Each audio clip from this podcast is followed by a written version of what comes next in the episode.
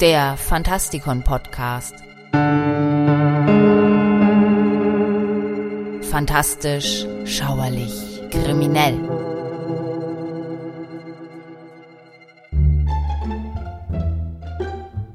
Hallo Freunde draußen an den Radiogeräten und willkommen zu einem weiteren Eintrag in unserer Rubrik Helden, Versager und andere Ikonen. Heute geht es hier um Donald Duck. Nein, das ist kein Sprachfehler, denn im Original heißt er natürlich Donald Duck, aber in der Übersetzung wurden verschiedene Namen eingedeutscht. So heißt Dagobert Duck zum Beispiel in Wirklichkeit Scrooge McDuck. Tick, Trick und Track heißen im Original Hui, Dewey und Louis. Bei Donald Duck war es nicht notwendig und deswegen heißt Donald Duck im Deutschen auch Donald Duck. Trotzdem greifen wir hier natürlich auf das englische Original zurück, denn es geht um die Entstehung von Donald Duck aka Donald Duck.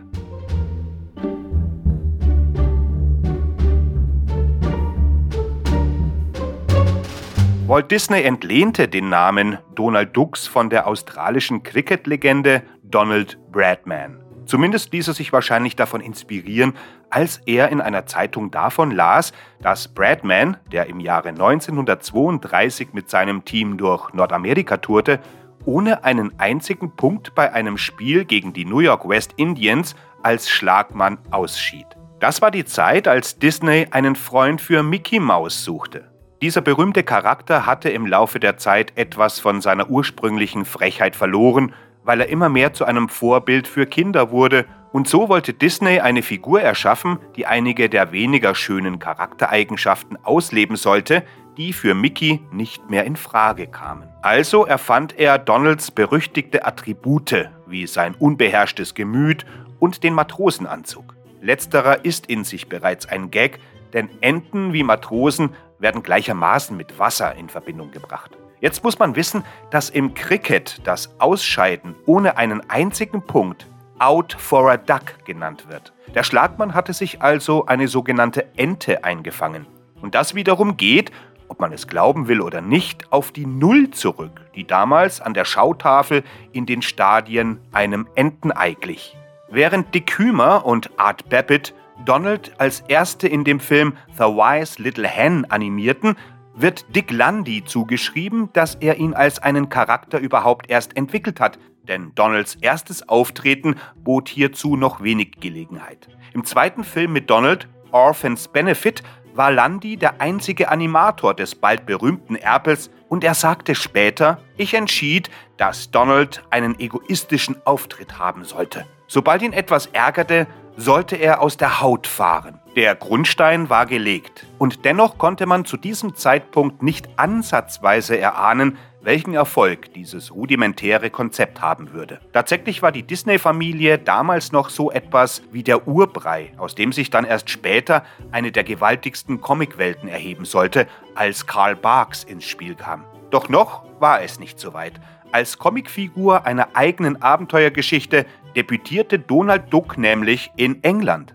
Die Story Donald and Donna, die im Mickey Mouse Weekly Nummer 67 am 15. Mai 1937 in der Oldhams Press erschien, war 15 Seiten lang und wurde wöchentlich bis zum 21. August desselben Jahres veröffentlicht. Dieses allererste Donald-Abenteuer wurde von William Ward gezeichnet, der insgesamt zwölf Serien mit Donald in fantastischen Umgebungen wie dem Wilden Westen in Tausend und einer Nacht oder 20.000 Meilen unter dem Meer erschuf. In den britischen Comics wurde Donald von Mac, dem Seemann, begleitet. Allerdings trat Donald schon vorher in den amerikanischen Sonntagszeitungen und in den dortigen Comicstrips von Al Taliaferro und Floyd Gottfredson zusammen mit Mickey Mouse auf.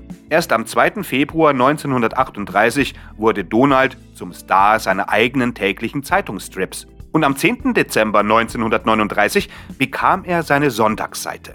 Beides wurde von Al Taliaferro gezeichnet und von Bob Carp 30 Jahre lang getextet. Das ließ natürlich Zeit für einige richtungsweisende Ergänzungen und Figuren, die hier eingeführt wurden. Bolivar, der Bernhardiner, Donalds Cousin Franz Ganz, Tick, Trick und Track, Dorette, also Oma Duck und auch Donner Duck. Eine rätselhafte Figur, mit der wir uns irgendwann einmal gesondert beschäftigen müssen, weil fast nicht zu klären ist, ob sie mit Daisy identisch ist oder eine eigenständige Figur darstellt. Dass Donalds Zweitname Fauntleroy ist, geht aus dem Kurzfilm von 1942 Donald Gets Drafted hervor und ist so etwas wie eine Kuriosität und sorgt immer wieder für Kontroversen. Es gibt Autoren, die diesen Zweitnamen anerkennen und solche, die das nicht tun. Da allerdings Karl Barks zu den Autoren des Films gehört, ist Fauntleroy heute kanonisch. Nichts im Werk von Karl Barks weist darauf hin, wann Donald Geburtstag hat. Eine frühe Erwähnung findet sich im Film Drei Caballeros von 1945, im Original The Three Caballeros, der sich an Donalds Geburtstag abspielt, einem Freitag, den 13.